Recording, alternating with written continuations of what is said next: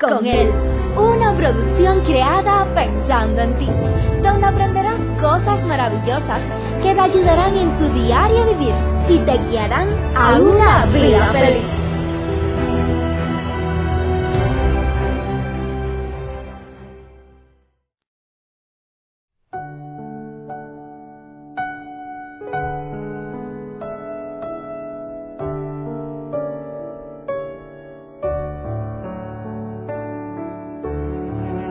¿Qué es lo que te mueve a ti a la hora de hacer relaciones?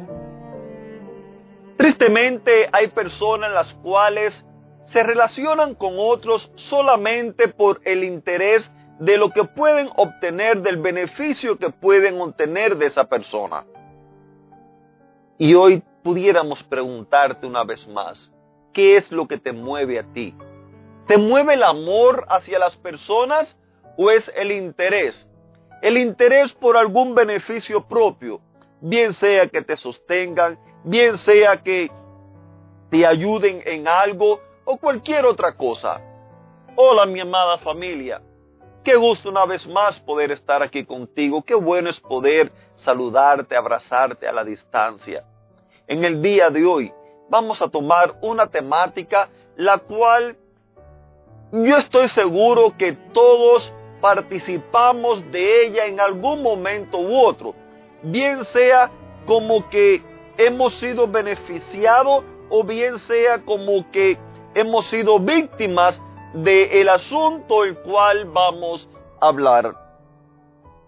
El orador, estadista y escritor romano Cicerón, quien nació en el año 106 antes de Cristo, dijo: solamente pueden unirnos los sentimientos. El interés jamás ha formado relaciones estables. Querida familia, hace algunos días leía la historia de una joven, una joven de unos 34 años, la cual hoy está bajo proceso judicial. Esta joven desde temprana edad comenzó a usar el interés a su propio beneficio. Y quizás usted que me está escuchando o me vaya a escuchar en algún momento, diga, esta persona hizo bien. Y sí, durante unos 10 años, esta persona gozó de los beneficios que contrajo debido a su interés y debido a todas las personas a las que pudo engañar pero permítame decirle, querido amigo, que esta persona hoy está bajo proceso judicial y quién sabe cómo va a terminar su vida. Ella se dedicaba a conquistar hombres, pero no hombres cualquiera, sino hombres los cuales tenían grandes posiciones, hombres los cuales quizás eran personas eh, con buena posición en el Estado, buena posición social, con una buena posición económica, y así se iba engañándolos, iba introduciéndose con ellos e iba sacando provecho, ganancia de toda esa relación, pero tristemente finalmente un día eh, fue descubierta. Pero vemos, repitamos lo que dijo el escritor romano Cícero solamente pueden unirnos los sentimientos. El interés jamás ha formado relación estable. Puede ser que alguno de ustedes que me esté escuchando haya sido víctima de esto. Haya sido víctima de haber sido engañada o engañado y quizás usted pensaba poder gozar de una relación estable, sin embargo, un día se dio cuenta que a usted simplemente lo estaban usando. Y se siente feo, yo sé que se siente feo cuando uno se da cuenta que a uno lo están usando solamente para beneficiarse de la otra persona, solamente por el interés. Pero querido amigo, recuerde una cosa, las personas pueden hacer y decir lo que quieran, pero usted es quien determina cómo usted va a reaccionar frente a lo que las personas hacen o lo que las personas dicen.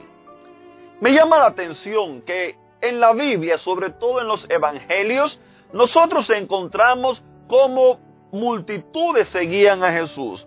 Un ejemplo nos dice en Mateo 12, 19, 2, perdón, que a Jesús le seguían grandes multitudes y él los sanaba.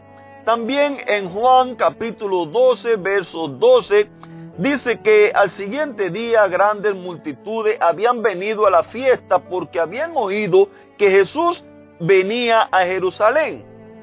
Pero también Mateo nos relata otra historia que ya una noche llegó una multitud donde estaba Jesús. Esta multitud no vino como las otras multitudes que acostumbraban a, venir a escuchar a Jesús, a estar allí con Él. Traían los niños para que fueran bendecidos, traían las personas enfermas para que fueran sanadas. La Biblia nos habla en, distintas ocasiones cómo multitudes seguían a Jesús y también nos dice cómo Jesús tenía compasión de esas multitudes. Pero esta multitud que vino ahora en esta ocasión no era eh, la multitud actual la cual acostumbraba a venir. Esta multitud había venido para aprender a Jesús. Para aprender a Jesús precisamente porque le tenían envidia, porque eh, no se sentían contentos con él, ya que él estaba ganando multitud. Aparte de eso también necesitaba cumplirse lo que estaba escrito en la Biblia. Necesitaba también cumplirse el propósito por el cual él había venido a este mundo. Así que, después de interactuar un poco con, con la multitud, Después que pasaron algunas escenas, las cuales usted puede eh, encontrar allí en Mateo, un ejemplo, el capítulo 26, eh, después de haber pasado algunas escenas, dice algo lo cual quizás nosotros ya lo hemos experimentado, quizás a algunos le va a asombrar, pero es una realidad. Dice que en un momento, sus discípulos, aquellos que habían estado con él durante años, aquellos que habían pasado junto a Jesús todo ese tiempo, más de tres años, aquellos que habían convivido con él, viendo todas las cosas que hacía, dice que de momento todos, absolutamente todos, le abandonaron y huyeron. Recuerda, querido amigo, los sentimientos derivan de las emociones, que son las reacciones orgánicas o instintivas que se experimentan frente a ciertos estímulos externos. O sea que en este caso, cuando los discípulos vieron lo que había pasado con Jesús y cómo Jesús se dejó prender, los o sea, las emociones que, ellos experimentaron allí, lo llevaron a salir huyendo y a dejarlo solo. Y por eso en el día de ayer te preguntaba cuántas veces eh, hemos reaccionado, a veces de forma positiva, otras veces de forma negativa, frente a las circunstancias. Querido amigo, no te asombres. ¿Por qué en la Biblia se nos exhorta a que haya pues en nosotros los mismos sentimientos que hubo en Cristo Jesús. Y es que nosotros como seres humanos, con una naturaleza corrompida, nuestros sentimientos, nuestras emociones van a variar.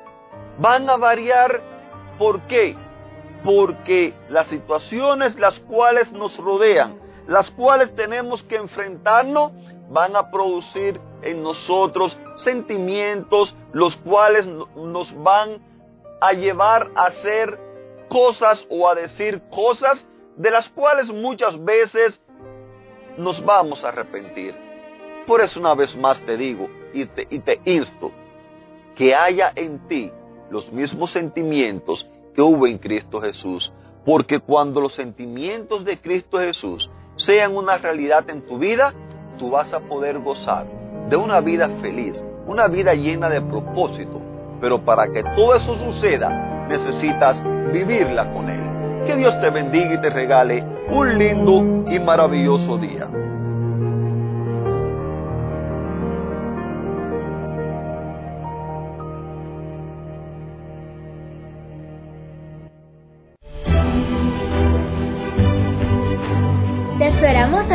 Próxima edición.